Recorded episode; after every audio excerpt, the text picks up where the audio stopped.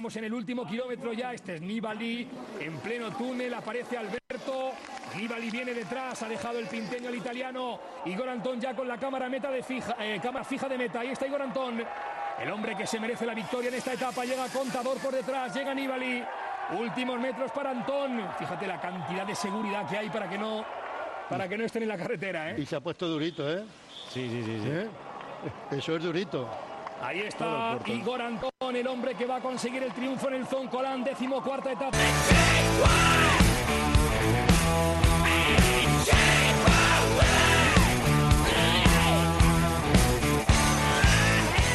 Ponte a Rueda, el podcast de ciclismo en Radio Popular, Herri Ratia.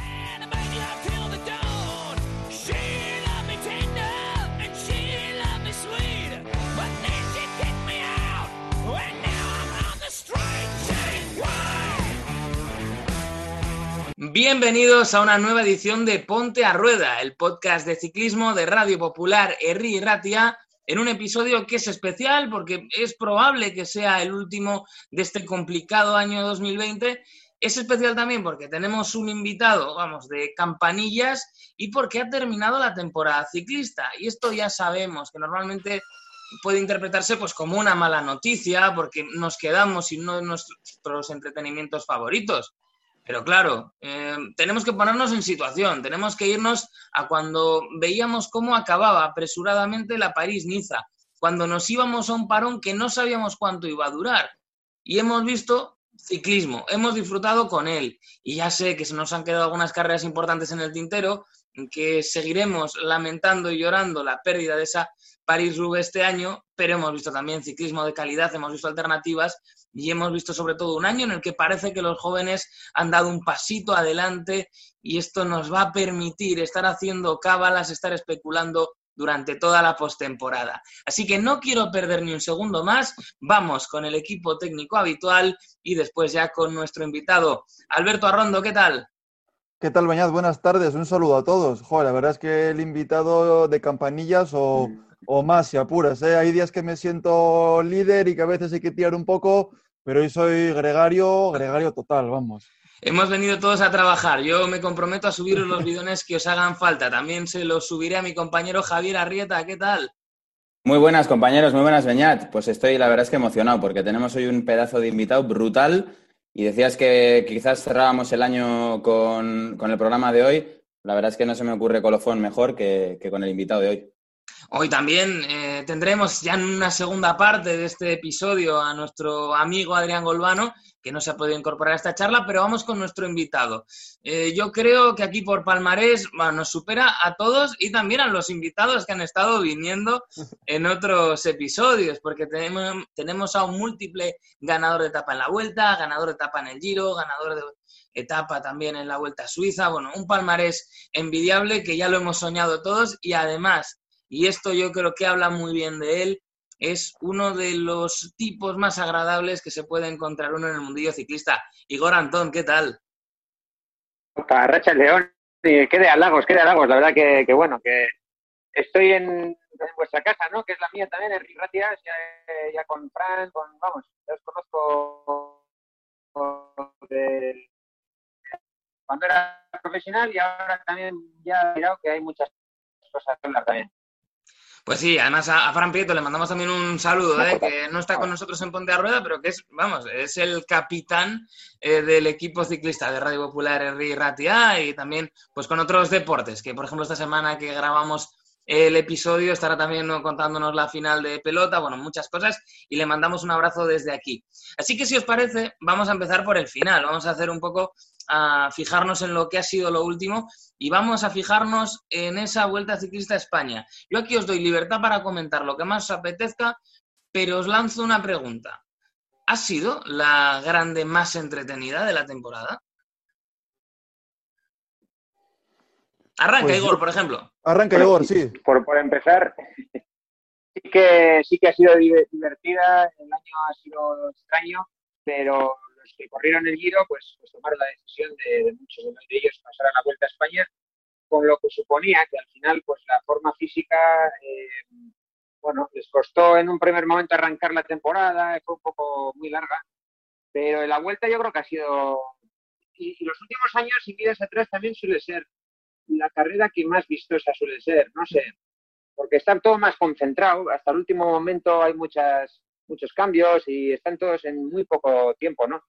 Aunque luego, después del final del tour, es difícil quedarse con, un, con, una, con una grande o del final del giro. Nunca se ha dado, yo creo, en años, en años atrás, tres grandes con tanta emoción hasta el último segundo, ¿no? Hasta la última etapa. Es más, por hacer un apunte en lo que dice Igor, me pareció leer el otro día que era la primera vez en la historia en la que en las tres grandes había menos de un minuto de diferencia entre el primero y el segundo. Entonces, sí que evidentemente nos hemos encontrado con, tres grandes vueltas eh, súper, súper apretadas y que se han decidido pues, pues prácticamente en las últimas etapas o incluso en la, en la última. A mí es una vuelta a España que me ha gustado. Me ha gustado y sobre todo por un detalle que diferencia, por compararlo con el Tour de Francia, que es la más grande, eh, creo que las escapadas han sido muchas veces de calidad. Ha habido escapadas de calidad, ha habido etapas en las que han llegado eh, los, los, fugados y, y, eso es lo que para mi gusto ha marcado un poco la diferencia respecto, respecto al Tour de Francia. ¿no? Un Tour de Francia que vimos que la primera eh, etapa nos dejó un sabor de boca un poco, un poco agridulce, sobre el que luego yo me gustaría preguntarle a, a Igor. Y un Giro Italia pues se quedaba quizá un pelín deslucido por la falta de, pues, de nombres de, de, más, de, más, de más empaque dentro del, del pelotón. Es una vuelta a España que a mí particularmente me ha gustado mucho, me ha gustado mucho.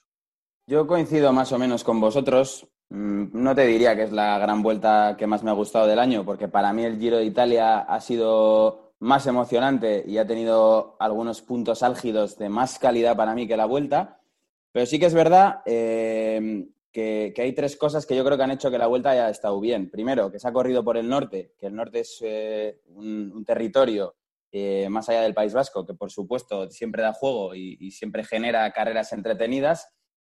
Creo que ha estado bien poner ese terreno complicado desde el principio.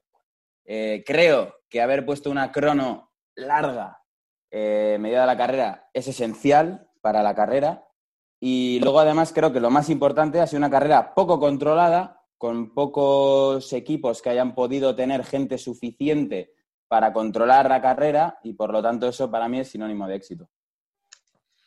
Igor, más allá de lo que ha sido esta temporada, em, ¿cuál es la grande que más tilín te hace? Porque mis compañeros son muy del Giro. Yo reconozco que casi por un síndrome de Estocolmo y por lo que eran los veranos soy del Tour a muerte de las grandes, ¿cuál es la que emocionalmente más te llega? Bueno, yo creo que es, es la vuelta. de No sé, también es porque es por zonas que conoces. Eh, luego es donde mejor palmarés o mejores momentos he tenido. También dulces y duros, pero la vuelta, no sé, tiene, tiene algo especial en el sentido de que igual es la menos mediática. Eso sí que no hay que olvidarlo, ¿no? Tour mueve todo, el Giro es auténtico ciclismo, como carrera grande para mí es la más auténtica, pero la vuelta en, mi caso me dio tanto y luego conozco tanto y los últimos años es que lo están, están dando en el clavo. Al final eh, queda una general siempre muy ajustada, eh, buscan un poco alguna, siempre han, innovado, salir de las salidas, eh, una vez un, un portaaviones, otro día otro año me acuerdo de una batea en el mar, eh, innovan un poco. Luego etapas mortales estas que acaban en el famoso Angliru, un bombazo en el año 99. Aunque luego hubo muchas críticas, pero todas esas críticas generaban el que se hablara de la vuelta. Yo creo que la vuelta, eh, etapas como, bueno, en la misma primera etapa de Arras este año estuvo muy, muy, bonita. Eh, muros buscan, buscan espectáculo, pero sin que quede la general sentenciada. Esa es la, marca de la casa.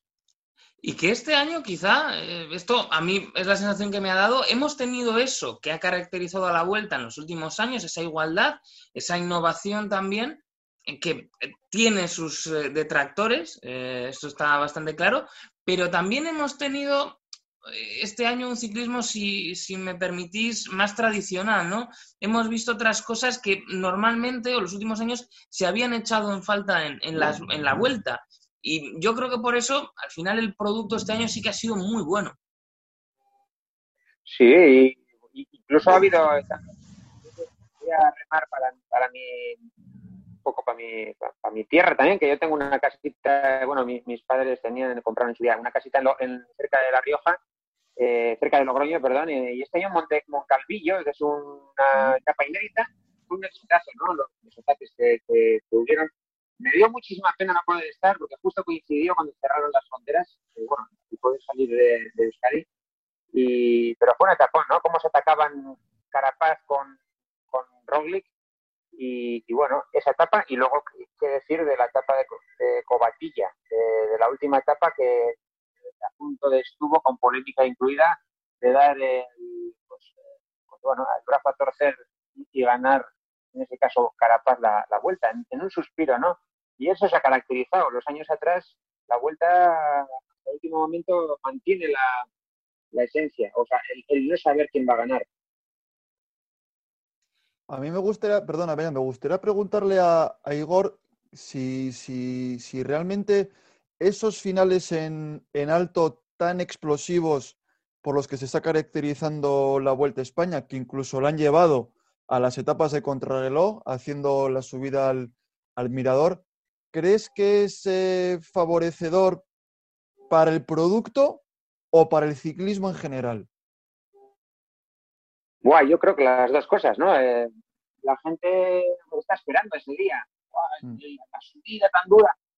Y sin embargo, etapas míticas del Tour, por ejemplo, o incluso el Giro, que son infinitamente largas, durísimas, yo, también la queja puede ir por ahí, ¿no? Que la gente, los participantes o los, que están allí metidos, ¿no? Los ciclistas, más auxiliares, incluso los desplazamientos tan largos que se hacen en la vuelta, el auxiliar está encantado porque tienes unas etapas no son muy largas. Entonces, no son tan largas como en el Tour o en el Giro y puedes ir a unos hoteles, que además en, la península pues tenemos una hotelería muy buena, pero el, el, puerto duro, vamos a decir que es, entre comillas, no es tan largo como andar haciendo 200 kilómetros, 200 y pico kilómetros que que también están muy bien, ¿eh? pero la vuelta en ese sentido, entre comillas, es más cómoda, aunque sea una locura a veces hacer esos rampones, que al final no dejan de ser, pues bueno, el mismo hoy al final se iban a unos 20 minutos de esfuerzo, media hora como mucho. Pero bueno, bajabas y ibas al hotel rápido. No es como cuando acabas en, qué sé yo, donde los Dolomitas o, en Italia, me acuerdo de la, etapa del Etna, en el volcán Etna acabábamos, había que bajar, coger un avión, ir a otro lugar, de, la, pasar de la isla de Sicilia a Italia. Y bueno, pues estas locuras que, yo creo que la vuelta se agradece, el es un poco más relajado. Yo tengo una pregunta, eh, hablando un poco, cerrando un poco también el tema de la vuelta, al final las diferencias, lo hemos visto en, las tres grandes, cada vez parece que se tiende a intentar que, que lleguen sin definir al final. ¿Qué opinión tienes tú que has estado dentro de que haya bonificaciones, tanto mediada la etapa en algún puerto, etcétera, como al final de las etapas, porque al final se puede decir que Roglic casi casi ha ganado la vuelta gracias a las bonificaciones, porque se ha metido en algunos sprints, ha ganado etapas y yo creo que eso le ha dado al final ese colchón. ¿Tú qué opinas de que las bonificaciones puedan tener esa, esa relevancia de cara a la clasificación general?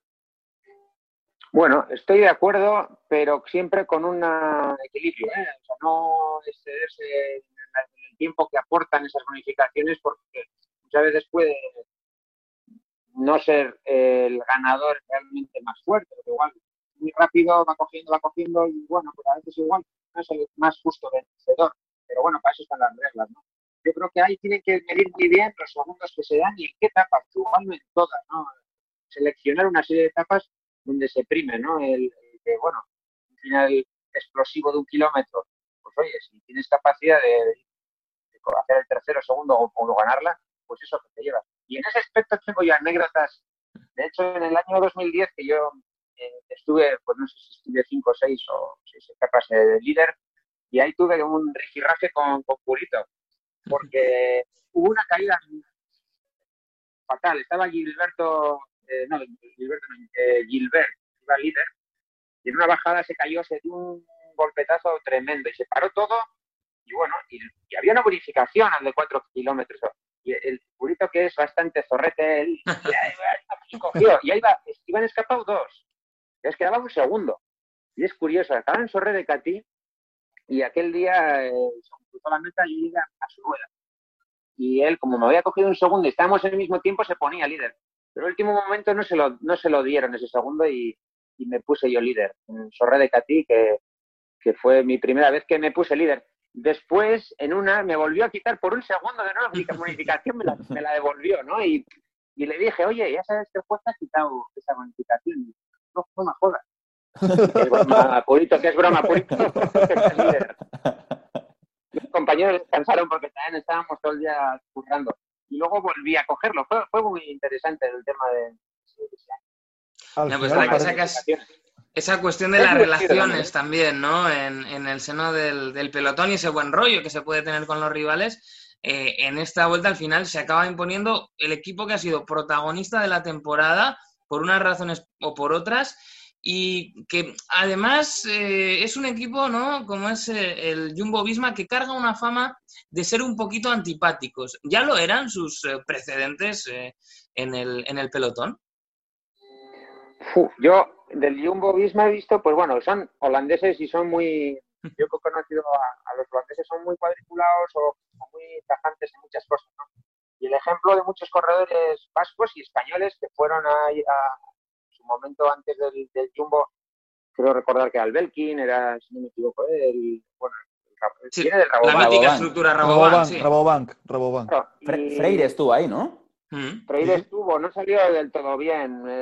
Estuvo eh, Pedro Rillo, tuvo Mm. un problema con la caída, luego pues tuvo unas historias. Juan Magárate tuvo sus historias, estuvo un año casi sin correr. Eh, Luis León. El último caso un poco más estrombótico fue con, con eh, Juanjo Lobato, que tuvo Sí. que marcharse, que tuvo un problema con una. Tuvieron un desliz eh, nocturno, bueno, y la cuestión es que le echaron y al final salió mal parado. Y todo es este, en este equipo, ¿no? Ahora Tondo Maulán no sé si quería marchar, bueno, no sé. Es, es un poco un poco de equipo, pero son tan así, tan estrictos que luego los resultados ahí están, ¿no? Y están haciendo un equipo eh, a la antigua, bueno, a la manera de trabajar que tenía el, su día US lo trabaja ahora el Sky, bueno, el Ineos, y son equipos ahora que, que han cogido una relevancia, pues, entre los mejores, o si no decir, del mejor equipo, ¿no? En este momento. ¿Tú crees, eh, por, por, por añadir, que se nos ha olvidado un, un, un, dato. El primer español que fue a Holanda fue también Pedro Delgado, que se fue, se fue al PDM, me acuerdo, comentaba siempre que quería aprender a, andar en el viento ¿no? y en la lluvia, que por eso se fue por allí.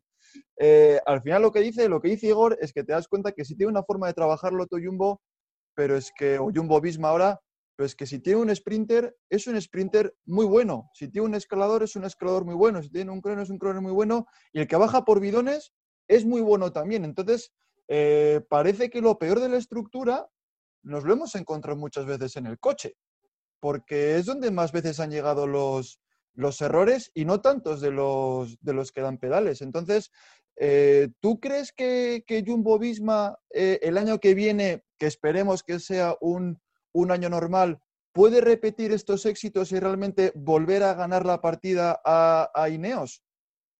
Bueno, no, yo creo que al final muchas veces son, no es que sean rachas, ¿eh? porque ahí está el, el Ethics, que es un equipazo que lleva cuántos años y cada año se va rehaciendo y Movistar le ha pasado que lleva una, una línea ascendente y cada vez lo hacían en ese sentido mejor y este año ha tenido un, un bajón, ¿no? En, por muchos corredores que se les han ido y tal.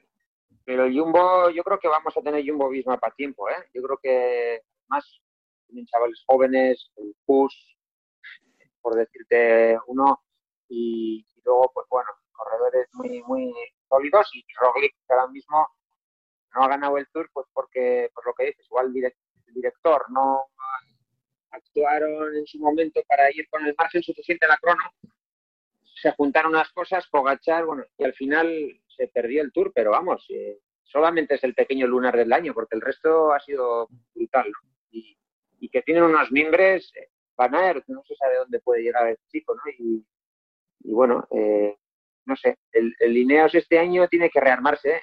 Porque lo van a tener difícil con, con Jumbo Visma. Sí, parece que están en camino, ¿no? Han anunciado bastantes incorporaciones más allá de la, de la vuelta del, del la enésima, el enésimo regreso de Richie Port, ¿no? Han anunciado también a uno de los Yates, a- han fichado, no sé, también a, ¿a qué colombiano es eh, que han- se han traído? A Daniel, Daniel Felipe Martínez, a ¿no? Felipe Martínez. Ah, Y a Tom sí, sí, sí. Pitcock también. Y a Tom Yo- Pitcock, ¿no? El, el- el británico. Correcto, correcto, que sí, bastante prometedor, es verdad. Yo creo que Jumbo Visma es, es un equipo que, que sobre todo tiene una cosa y es que tiene soporte económico, ¿no? Da la sensación de que es una estructura que, es bastante sólida, que viene en el tiempo y que parece que ha apostado por mantenerse en el ciclismo. Eso da una seguridad a la estructura y hoy en día, viendo cómo está el ciclismo y viendo los patrocinios, lo, inestables o frágiles que son en, el tiempo, pues yo creo que eso al final genera eh, una captación también de talento eh, que se facilita, ¿no? Porque al final el, el talento joven eh, hoy quiere irse a una estructura como Ineos, quiere irse a una estructura como Jumbo, quiere irse a una estructura como Quick Step, que al final son las tres grandes estructuras eh, que, te pueden asegurar realmente mm, una posición en el World Tour durante, durante mucho tiempo. Y yo creo que eso al final es lo que les da la fuerza, ¿no? Eh, a, medio plazo. Y luego hay una cuestión, mira, eh, ahora que, que lo hablabais, eh, hablaba Igor también de los jóvenes. Este año ha sido, mm, bueno, bastante claro que estamos ante un cambio generacional, ¿no? Y en el ciclismo, evidentemente, siempre hay cambios generacionales, como en cualquier deporte.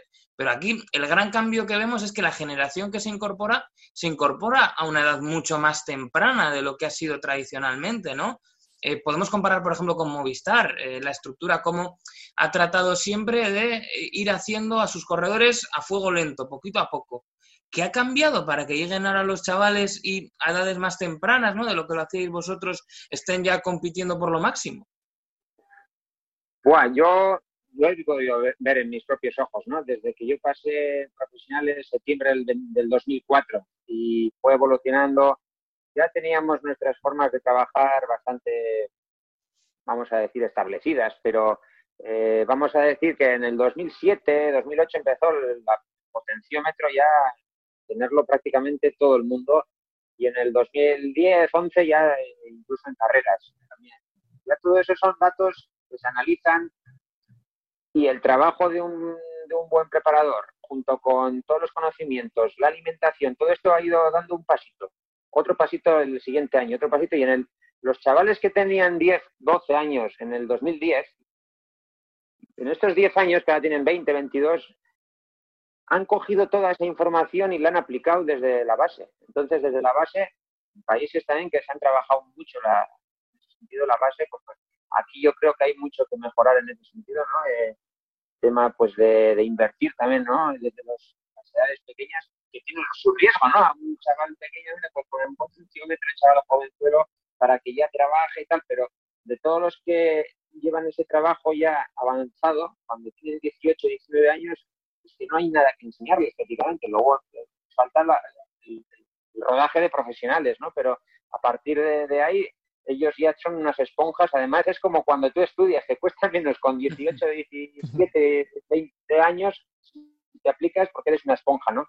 Y en ese sentido, siempre y cuando no se quemen a los cuerpos, porque cuántos se quedan en el camino que llevan una vida de monje, se cuidan, están con el potenciómetro, hasta un dietista, no, no puedes tener un dietista siendo un chaval cadete, ¿no? Pero sí que la gente pues eh, invierte mucho desde bien jóvenes, tienen un recorrido que yo cuando pasé con 21 años, eh, yo me metí en profesionales y ahora qué pasa aquí, esto es otro mundo, ¿no? Y tenía que aprender muchas cosas. Ahora es que saben, son universitarios ya eh, siendo juveniles yo creo que es por ahí, ¿no? La, el cambio, ¿no? Y con 18, 19 años, si encima tienen ojeadores, eh, la facilidad que hay ahora de desplazarse de un sitio a otro, eh, hace 15, 20 años, no te creas que era tan sencillo. Oye, pues vamos a correr afuera. Pues un equipo aficionado no puede ir afuera a correr tan fácil. Ahora yo creo que es más fácil, porque tienen pues, los medios, ¿no? Y económicamente también hay países que, que invierten en ello. El tema, Igor, es que evidentemente claro que son buenos y llegan, llegan y, y, y, hacen las cosas muy bien. Pero es que estamos hablando de que son muy jóvenes y ganan las carreras más importantes del planeta. Como ha ganado, Pogacar, como ha ganado Pogacar el Tour, como ha ganado, eh, como ha ganado Matthew Van Der Poel el Monumentos, como ha ganado Van Aert, eh, las exhibiciones que ha hecho Hirschi en el Tour.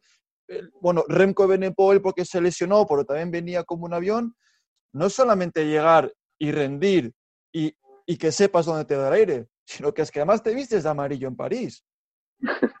es increíble. Yo el año pasado ya me, quedé con la boca abierta y me quedé abrumado incluso, ¿no? La clásica de Donosti, la he corrido unas cuantas veces, ¿eh? no, no, la complicada que es, sino el nivel que hay que tener. Gente que viene del Tour en plena forma, que viene a Donosti, yo que me gustaba sacarle de ahí corría igual. Un chaval que acaba de pasar presiones va a correr y estar adelante ya es la leche. Pero si encima está adelante, hace esa exhibición y gana, mm, es increíble. Y al final, pues bueno, luego este año arrancó hasta la caída, pero lo de Benefuel este año yo no lo había visto, porque vamos a decir, eh, Urán, o sea, perdón, Urán, eh, Bernal. Bernal. Bernal. Bernal, Bernal eh, ganó el Tour también. Pero bueno, ya lleva un camino, aunque sea muy cortito, de ya haber corrido el anterior Tour. Pero lo de Pogachar y Benepoel es, es para asombrarse.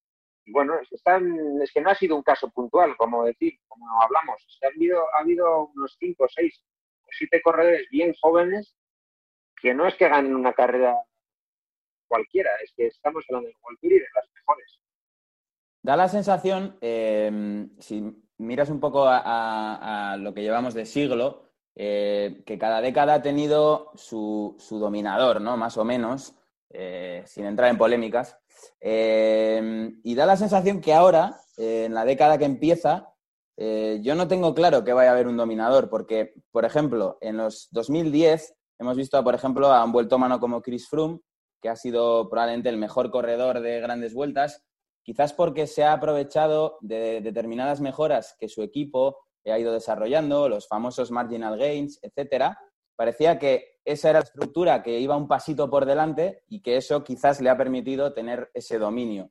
Y ahora lo que parece es que esas ventajas y, ese, digamos, ese ciclismo, mm, tecnología de, hoja de cálculo, de tenerlo todo muy parametrizado, de buscar la mejora en cada detalle, está más extendido por lo menos en más equipos, ¿no? Entonces, ¿tú ves que en esta próxima década vaya a haber un dominador claro de las grandes vueltas? Todos hablábamos el año pasado de que Bernal sería intratable, ¿no? Y bueno, este año ya ha tenido unos pequeñas, pequeños grandes problemas.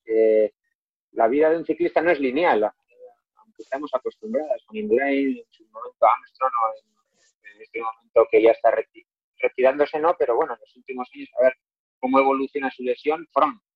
Pero eh, Nibali va haciendo luces y sombras a veces, pero siempre está muy, nivel lineal, pero salvo casos así, en el ciclismo mantenerse arriba siempre y a ese nivel tanto tiempo es complicado. Si diría un nombre ahora mismo entre Bernal y Roglic, andaría la cosa, ¿no? De ahí a Pogachar, vamos a ver. Eh, yo creo que lo que dice sí que es cierto, ¿eh? Va a haber, yo creo que este, entre los 10 mejores corredores las distancias son tan cortas que un año le va a tocar a uno, otro año otro, y luego aparecerá un onceavo corredor. O sea, entonces, que se repita otra gesta de cuatro tours así o cinco es complicadísimo. me parece difícil. Y, y porque lo que dices, ¿no? Los equipos ya trabajan todos. Hay cuatro, cuatro equipos mundialmente conocidos que, si no es uno es otro, se lo van a repartir, ¿no? Y bienvenido para el espectáculo. Correcto. Sí parece, ¿no? Que esa brecha entre los grandes equipos dominadores y el resto eh, se agudiza y que sobre todo este escenario en el que falta dinero, en el que equipos van a salir el año que viene casi con lo opuesto, igual sí que hace también eso, ¿no? Que los eh, gigantes, eh, pues eso, que si Jumbo Visma, Ineos, UAE y un par de equipos más se vayan a repartir casi casi todo el pastel. Sí, bueno, lo, lo malo de esto es lo que queda para el resto. que hay equipos pues que invierten mucho dinero, que también tienen unos grandes presupuestos y que, tienen, pero que no, no, no acaban de lucirse, ¿no? Y al final, pues bueno, eh, está complicado. Si sumamos eso a que al final en el World Tour, las carreras de tres semanas, hay muchos equipos que están deseando entrar y, es un coto muy cerrado. Eh, solamente hay dos invitaciones. Entonces el ciclismo se está convirtiendo mucho en, ¿cómo vamos a decir? Eh, como en el MotoGP, en la Fórmula 1, que ya solo entran las grandes marcas y entrar allí es muy complicado. Entonces, los que no llegan a llegar, los que no llegan a ese nivel, no están en el circo, vamos a decirlo, eh, se quedan fuera, es muy complicado de sobrevivir y de progresar. Entonces, la ilusión siempre, ¿no? De que vuelva a ser el Saltel aquí, ¿no? El equipo que en ese camino está de entrar en el World Tour, está muy complicado, ¿eh? Hay que valorar que llegar ahí arriba, en ese sentido, lo, dominan las, grandes escuadras y, ahí es muy difícil eh, superarles. Mira, pues justo por eso te iba, te iba a preguntar, eh, por ese proyecto con un Euskaltel Euskadi, que yo creo que haces bien ¿no? en explicar lo, difícil que es eh, tratar de rememorar un pasado brillante. ¿Cómo ves eh, el futuro del equipo y de, bueno, de los vascos en el primer nivel profesional? Bueno, si, si algo nos caracteriza es que nos dicen, tú en, ese coche, el chiste, ¿no? En el 600 no entras ¿cómo que no entras? Vamos a, vamos a ver si entramos, vamos a Bilbao, ¿no? Pero al final, con casta y con sacrificio y muchísimo trabajo, tenemos mimbres y sobre todo hay mucha cultura ciclista, entonces, el, el, gran escalón que hay que salvar es lo económico. Eso está claro. Si tuviéramos dinero para ello, que, que se puede encontrar, pero ahora con el coronavirus, con el tema económico no es que esté bollante para poder invertir en el turismo, por desgracia, para esos niveles te hablo. Porque corredores, si ves en el plantel, ya no te hablo de... En España los mejores corredores son vascos, la mayoría. En, el Astana, los no se salir de... Bueno, ya se están haciendo más mayorcitos también, pues Castro Viejo, pero que al final son corredores que están en, el, la cúspide, ¿no? Landa, Landa está todavía en sus últimos grandes momentos, que es el presidente precisamente de Euskadi, del Euskaltel, y bueno, esperemos que el año que viene tiene que hacerlo muy, muy bien para que les den la oportunidad y esa posibilidad de acción a la Vuelta a España. Esa sería una de las, claves. En su día entrevistamos, eh, también tuvimos una charla con, con Jorge Azanza, que es el, el director del, del Euskaltel, como todos sabemos, y le preguntamos sobre si cree que ahora mismo eh, dentro de su plantel tiene un futuro campeón. No me refiero a un campeón de ganar el Tour de Francia, porque eso es muy difícil, pero si cree que puede haber eh, pues una persona como, como tú, que llegaste a ganar la etapa en Gran Vuelta, un Omar, un Pello, y nos, y nos dijo que sí, que él está convencido que tiene dos, tres eh, cachorros en el equipo que cree que pueden, que pueden hacer muy bien las cosas. ¿Tú cómo crees que está el, ciclismo vasco en particular y el español en general? ¿Qué salud tiene? ¿Qué, qué, posibilidades tiene de, de lucir? Yo creo que el vasco estamos sobreviviendo de las cosas, el trabajo que se ha hecho atrás y porque hay una base, ¿no? Pero no nos despistemos porque está está un poquito ahí complicado, ¿no? Este año, a nivel estatal, España se ha conseguido la, peor cifra en años, 17 victorias. Eh, es malísimo, ¿no? En un Movistar que solo consiga dos victorias con el mismo corredor que fue Soler y, un año que no se ha conseguido entrar en ninguna de las, de las grandes vueltas en el podio. Por ejemplo, eso lo dice todo, ¿no? Un Valverde que está aguantando ya al hombre que tiene un mérito de la leche y que se está acabando su carrera deportiva, como es lógico. Entonces, pues el cambio generacional yo creo que esperemos, va a haber un bache yo creo, pero en unos 5, 6 años todos esos chavales que están ahora formándose y trabajándose, la ilusión de Euskaltel que, ha, salido ahora a través de, vuelta, todo eso esperemos que genere, ¿no? Las escuelas, ahora que hemos formado hoy en, mi pueblo, en Galdaca o de Cartea, eh, al final hay, hay que invertir en eso para que luego dé sus frutos todos esos chavales. Y aquí a nivel de, Euskadi yo no lo veo mal, pero hay que seguir trabajando porque es complicado. Los grandes corredores van a ser pocos y enseguida te los quitan. Eso te los van a llevar a, Astana, como hace poco a un chichago, no es de Vasco, un chaval que fue campeón de España, otro chaval precoz que pasa aficionados el primer año, gana el campeonato de España y se lo lleva a Astana. se están viendo estas cosas, ¿no? Que yo antes me acuerdo que aunque ganases, había que estar un año, dos años o cuatro años en aficionados y aun ganando carreras ya, ya te pasaban, pero a de dar, de hacer muchos resultados. Ahora enseguida que... ¿Puede ser Íñigo Elosegui la esperanza? Ojalá. Se habla muy, muy, muy bien de él. Yo he entrenado con él, he estado con él, tiene la cabeza muy, muy amueblada. Y a ver, yo pienso que Movistar sabe cuidar a los jóvenes. ¿eh? En ese sentido, le van a llevar, no le han machacado este año. Y a ver, el de Muskis, esperemos eh, que vaya progresando, porque ganó su día en aficionados una referencia. Y en profesionales, el problema es que el cambio es muy, muy brusco y hay que tener paciencia. Esperemos que la paciencia no se les agote con, no con el OSI, con muchos corredores hay que dejarles madurar, porque, claro, como nos, nos fijamos en Ebenepo, el, en no nos valdría ningún corredor, no puede ser. Hay que esperar a que se. Eso es como cuando pones eh, a hacer unas alubias, porque estén buenas, tienen que estar ahí tres horas a lento. En el ciclismo hay que tener paciencia. la gente quiere ya, ya, y si no, a otro. Y, y en Euskadi somos pocos, entonces no hay que no hay que perder ninguna oportunidad de corredores para el futuro. Ojalá salgan en el Euskaltel grandes figuras. Yo creo que sí, creo que saldrá alguno y que haga crecer el equipo también, ¿no? Que se marche. Ojalá veamos el Euskaltel en el World Tour entonces. Yo creo que es muy complicado, ¿eh? porque lo que hablábamos hace poco del tema presupuestario es muy alto y haría falta una buena empresa que yo creo que la pueden haber eh, y, que, y que se den los pasos. Lo de lo que hizo Miguel Madariaga hace años atrás, me pongo a analizar y es alucinante, porque conseguir un lugar, igual tiene que cambiar de filosofía, nunca se sabe, eh, igual hay que cambiar una serie de cosas, pero es complicado, ¿eh? buscar otra vez un equipo en el World Tour.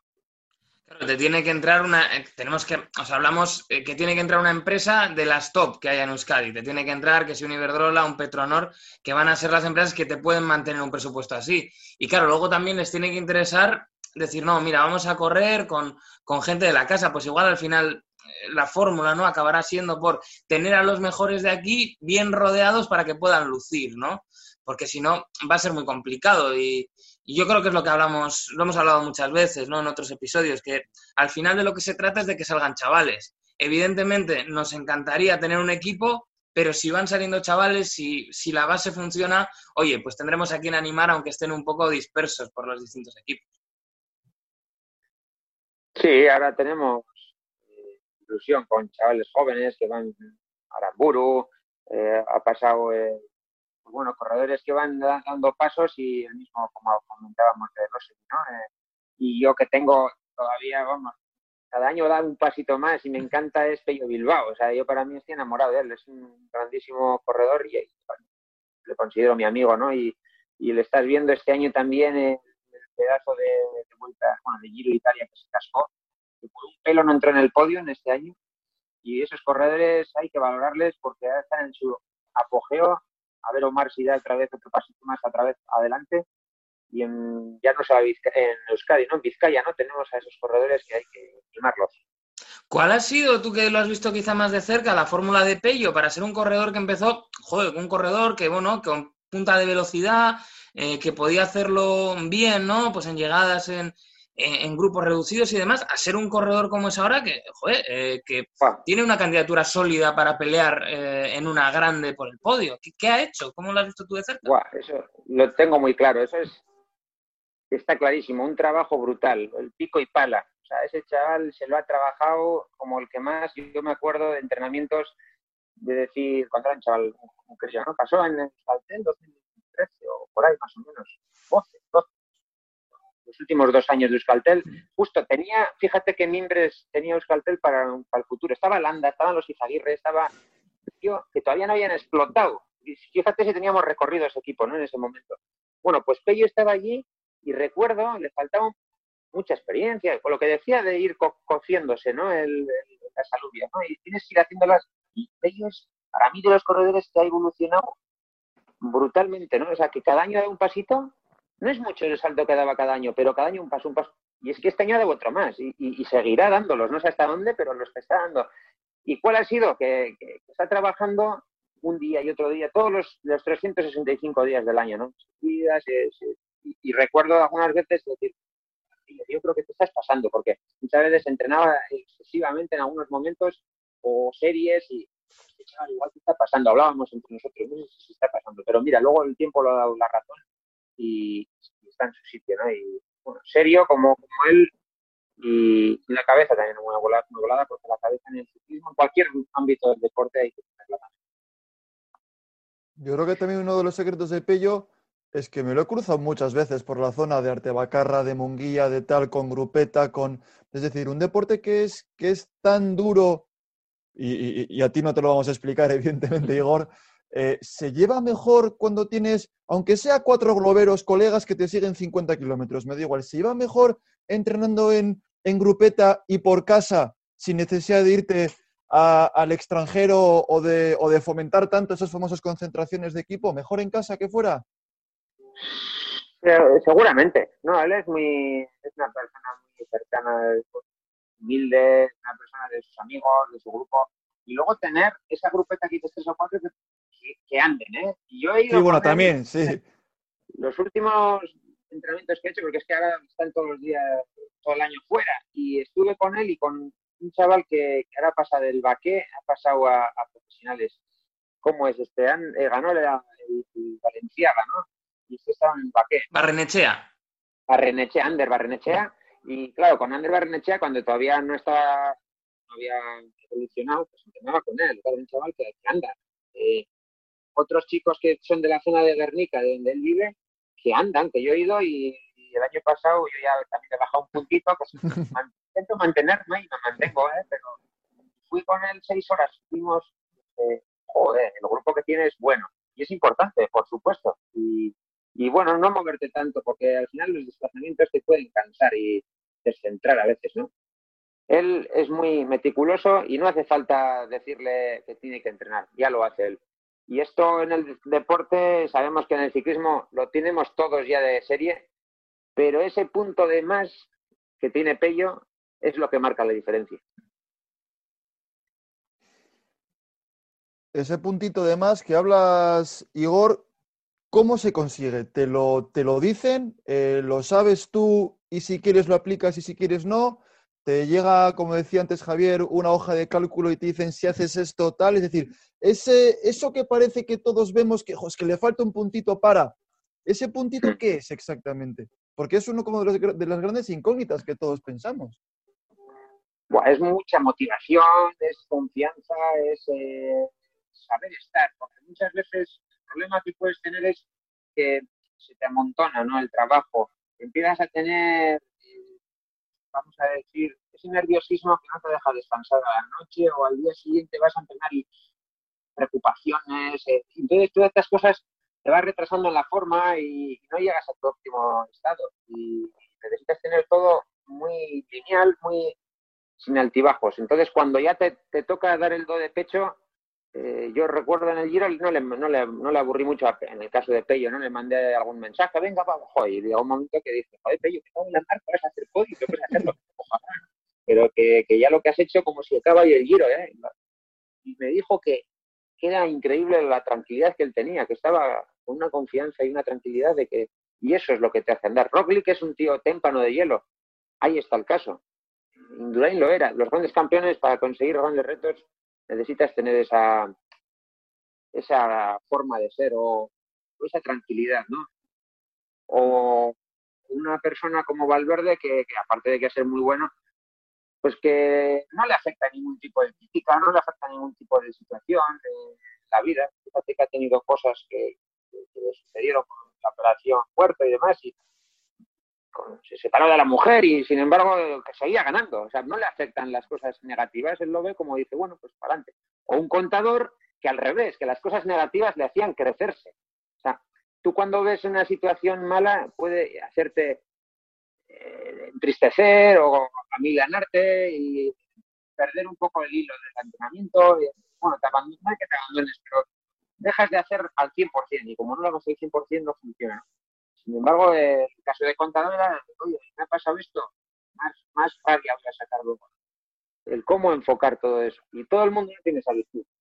Y luego yo creo que pasa una cosa, pues, buscando un, símil con, el fútbol. Hay futbolistas que tienen gol y hay ciclistas que, saben rematar. O sea, hay ciclistas que, que, tienen 50 oportunidades y no ganan jamás. Y luego hay ciclistas como tú, Igor, como puede ser el caso de Pello, que estás allí 10 veces y te acabas llevando cuatro o cinco victorias de prestigio. Eh, es algo que se tiene, yo creo que al final es, ese, instinto que muchas veces eh, viene de serie, más allá de luego el trabajo. ¿Quién es Igor para ti de los ciclistas con los que has compartido pelotón el que más, el que más te ha podido impresionar en carrera? El que has dicho alguna vez, joder, este tío cómo anda, eh, a ver si, a ver si, a ver si me puedo parecer un poquito más a él. Que te haya dado igual hasta esa envidia sana. Bueno, más sobre todo porque es de similar edad que yo y desde bien jóvenes o juveniles ya coincidíamos y la evolución y bueno, lo que el palmarés que consiguió contador. Eh, en ese sentido, he tenido, incluso he podido tener la fortuna de a veces poderle doblegar en, algún, en dos ocasiones o tres y es un corredor que ni con caldo le, podías quitar del medio, ¿no? porque era un corredor que, como decía, ¿no? en las adversidades se crecía cuando le dabas un palo al año, al día siguiente te la devolvía. Y es un corredor que ahí está, ¿no? Las situaciones que ha vivido en la vida y, hasta el último día, fíjate, ya retirándose, a no en Luego puede caer peor o mejor, pero es un corredor que me impresionó. Y cómo llevaba toda esa presión. 2009 en el Tour, que vino Armstrong de vuelta, y estar allí. Eh, un corredor como esos, no sé si he visto yo, ¿no? En ese sentido, de soportar esa presión, de, es un deporte que yo recuerdo las etapas clave que yo las he vivido en algunas ocasiones, ¿no? Vamos a poner cuando ibas líder en la vuelta o cuando estás jugándote algo grande y estás allí y, el llevar esos nervios, esa, esa, situación bajo control no es fácil. Y él, por lo menos, lo, lo llevaba, lo sacaba adelante el trabajo. Ahora, no, te quiero poner en, el compromiso de decirme si le sigues en Instagram, pero bueno, ya sabes que él ahora es muy activo en redes sociales y tal, más allá de su faceta periodística que tiene ahora que desarrolla en, las retransmisiones y tal. Eh, te quiero hacer una pregunta. ¿Qué opinas tú, que eres una voz autorizada eh, en esto del ciclismo, de las redes sociales, de todo este mm, youtuberismo que hay ahora, que parece que cualquiera que se abre un canal es ya un profesional de esto y puede dar consejos sobre qué entrenamientos hacer, qué eh, alimentación llevar. Parece que ahora todos sabemos todo eh, y a mí me parece que es muy peligroso eh, porque se está, gracias a Dios, el ciclismo expandiendo bastante, yo creo, cada vez se ve más gente practicando este deporte y, sin embargo, creo que esa vertiente es bastante peligrosa. No sé tú cómo lo ves, Igor, desde, desde, ese pasado profesional. Pues tiene el, arma de, doble filo, ¿no? Tienes el, lado bueno, que al final pues, es una manera, es una herramienta que bien usada te ayuda, ¿no? Y bueno, ahora que hablas de YouTube, y sí, me, he metido yo también en ese circo y estoy camperizando una furgoneta, ¿no? Fíjate, no tiene nada que ver con el ciclismo pero bueno, estoy camperizándola y me grabo. Bueno, sin más, es un entretenimiento. Pero te puede atrapar, te puede llegar un momento que yo sé, he hablado con corredores y otros que están más, de, más pendientes de este aspecto que otro. Con eso sacan igual un extra de sponsors, un extra de publicitario suyo personal. Pero si eres ciclista, donde mejor vas a sacar el rendimiento es en el pedaleo, pedaleando fuerte y consiguiendo victorias. Eso no hay ninguna duda. Si luego tú aparte tienes capacidad de mover ahí, pues, pues puede, fíjate, Peter Sagan, por decirte algo, ¿no? Es una máquina, eh, yo tengo una gran admiración por Mark Cavendish, que ya se ha retirado, no, sé si lo ha hecho oficial, estaba y tengo feeling con él, le manda algún mensaje y él, claro, tiene no sé cuántos miles o millones de, de seguidores. Bueno, pues la marca McLaren este año, que ya por desgracia no, va a seguir patrocinando Bahrein, hmm. pues eh, estarían encantados, porque bueno, en el fondo no solamente es lo que tú hagas deportivamente, es lo que mueves, la gente, pues un ex campeón del mundo con el palmarés que ha tenido. Entonces, en estos casos eh, se puede valorar y mucho, ¿no? hagan, ¿Por qué gana ese dinero? Pues, pues porque lo mueve también.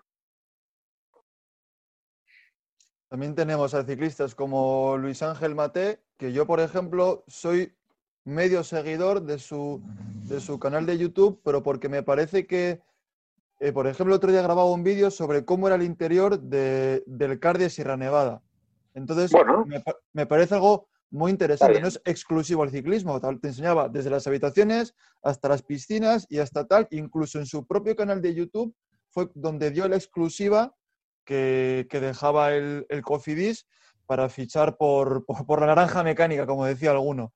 Entonces, eh, yo creo que lo que dice Javier puede, eh, puede ser peligroso, lo que comentaba esto Igor, puede ser un, arma de, un arma de, de doble filo, pero yo relativizando y dejando de un lado las filias y las fobias, todo lo que sea traer patrocinadores a un Claro. deporte que vive por y para del dinero de empresas privadas que están dispuestas a apostar, pues dejando a un lado lo que uno pueda pensar, yo siempre creo que es, eh, que es positivo. Sí, sí. Quizá el problema es si ya vas más allá y quieres hacer muchos vídeos, mucha información, muchas, y, dejas de entrenar o estás cansado, vas entrenando, joder, estoy cansado porque estoy grabando no sé qué vídeo. Entonces, claro, luego cuando tienes que rendir, eh, se nota. Y, esto, por ejemplo, yo te, te pongo mi, mi caso, ¿no? Con Colán, gano la etapa y atendí demasiadas llamadas, fíjate, pues bueno, en el 2011 ya el WhatsApp estaba instaurado, pues atendí, error mío, atendí todo, y luego las radios te llaman y bueno, pues también es importante atender a los medios. Pero no puse un, un parón y yo igual estaba muy emocionado y atendí. Pues imagínate, si yo ahí tengo Instagram y también subo cosas y esto y lo otro. Y aún así, al día siguiente, la etapa que ganó Miquel Nieves, que fue brutal, durísima, la más dura de mi recorrido nunca, eh, dicho por contador, incluso, pues el día al final aguanté marea, aguanté marea hasta que en el final de etapa me quedé sin gasolina y perdí la posibilidad de haber estado, pues eh, mínimo, mínimo entre los cinco en la general, estoy convencido, pero eh, reventé el motor, la culata y todo, ¿no? Y bueno, en, parte, en parte fue por eso, por, por atender demasiado el teléfono dichoso, ¿no? Y, y a la noche pues eh, no me dormía, estaba como pues, ahí, la emoción y el teléfono. Habías ganado en Zoncolán, ¿eh? no en Artebacarra, o sea... Sí, sí, bueno, no sé, fue, fue muy, muy emotivo. Entonces, eh, luego el salir de, aquel, de aquella montaña hasta llegar al hotel, no descansé nada, nada, nada. Y, y un porcentaje fue por, por todo esto. ¿no? Yo sé que hay corredores que, tendrán que decir hasta aquí. Si no, mañana tengo que seguir el líder.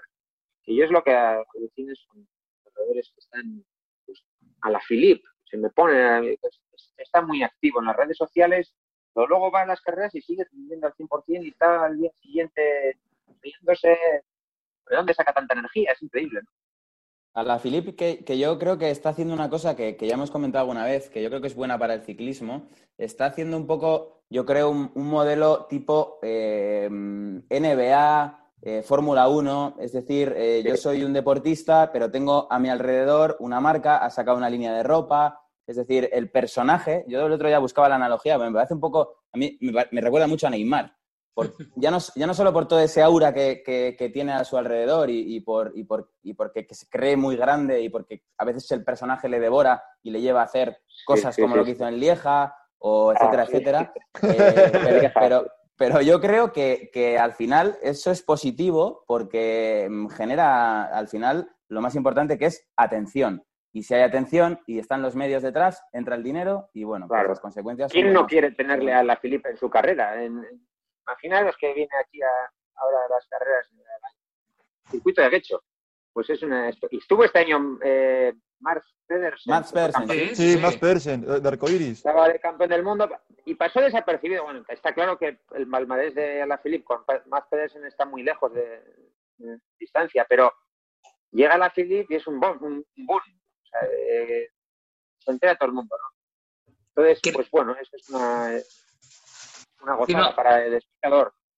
Os iba a decir que yo creo que hemos de- derrotado la- a- al límite de tiempo que normalmente solemos tener con la plataforma que utilizamos y a mí esto me tiene un poco preocupado. No sea que después nos salgan bien las cosas. Entonces, si os parece, además, como le habíamos dicho a Igor que vamos a charlar sobre media horita, vamos ya con vuestras últimas preguntas y ya pues vamos cerrando esta parte del programa. Yo si me puedo exceder, Igor, te voy a. necesito, solo quiero un sí o un no a tre- dos, tres preguntitas para mí de cosas que han pasado esta temporada. Eh, la sanción a Dylan Groenewegen por la caída de Jacobsen en Polonia, eh, ¿te parece bien o mal?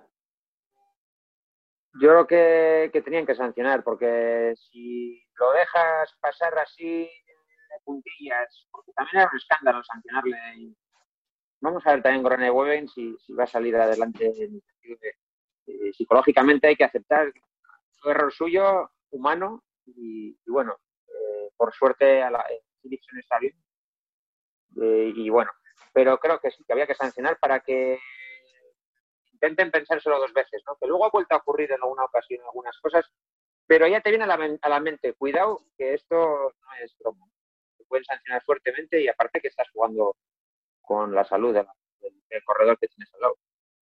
Mm. Yo tengo, yo tengo una pequeña pe- pregunta relámpago para Igor, que nos ha respondido con sinceridad y sé que lo va a hacer otra vez. Eh, creo que fue la decimoséptima o decimoctava etapa del, del Giro de Italia. 250 kilómetros, frío, lluvia, y los ciclistas de los que tú antes formabas parte se plantan y dicen que no quieren correr. Tú que has estado ahí dentro, sinceramente, ¿qué opinaste en ese momento? Y si hubieses estado ahí dentro, ¿de quién habrías estado parte? ¿De los que hubiesen apostado por, por secundar la huelga o de los que querrían haber corrido? Yo creo que si estoy dentro apoyo quizá no correr porque sí que llevaban una racha muy larga de, etapas insufribles y para mí es excesivo. 250, la verdad que es, no es para el ciclista solo, es para un auxiliar que se tiene que llevar hasta el, que llega al hotel, lleva todos los bártulos, el- a la meta, se retrasa todo muchísimo. No sé, no sé qué, objetivo buscaban ahí, ¿no? Pues igual es porque había que unir una, una ciudad con otra y no quedaba otra. El frío no es, no es, no es eh, suficiente motivo, el frío, el agua, no, fastidie, ¿no? A mí me fastidiaba mucho, tenías que mojarte pues, joder, y no se te pasan los kilómetros, esas carreras son inter- interminables. Que luego eh, es cuestión de mentalizar si lo haces y luego no es para tanto, ¿eh? A veces 250, el, el- número no es lo que daña, es la velocidad con la que vas. Etapas de 100 kilómetros las he pasado infinitamente peor que en etapas de más de 200. Pero, no sé, yo creo que ahí, desde fuera, si desde el sofá dije, no, no estuvo bien, porque al final, bastante que, estamos, que estaban corriendo después de la pandemia, eh, los sponsors. Haces un espectáculo y la gente que está viendo la tele dice, joder, pues me voy al fútbol, me voy al tenis, me voy a... Hay que pensar a, a largo plazo también, oye, que estas cosas nos fastidiamos, pero hay que hacer, que es nuestro trabajo. Desde fuera no haría, o sea, Y desde fuera. y desde dentro sí. Si hubiese estado dentro, hubiese dicho que no. Pues si no tenéis más cuestiones, eh, compañeros, que ya sabemos que esto de, bueno, no poder estar en los estudios, no tener ese contacto más personal, pues hace que a veces el juego de silencios o de mirada sea un poco diferentes, pero si no, eh, con vuestra aprobación, chicos, vamos a dar las gracias a Igor Antón por haber estado con nosotros en Ponte a Rueda. Esperemos eh, que no sea la última vez, no vamos a abusar, pero No, no. esperemos que nos vuelva a acompañar en algún otro episodio porque Que nos apasiona el ciclismo y nos gusta estar con los protagonistas. Es que ricasco, Igor. Gracias, Igor. Vale, es que ricasco. y- Muchas gracias, Sí, Igor. Ha sido un placer. Ha sido un placer, de verdad. Muchas gracias. Muchas gracias. Permaneced conectados porque nosotros todavía tenemos cosas que contar en este Ponte a Rueda.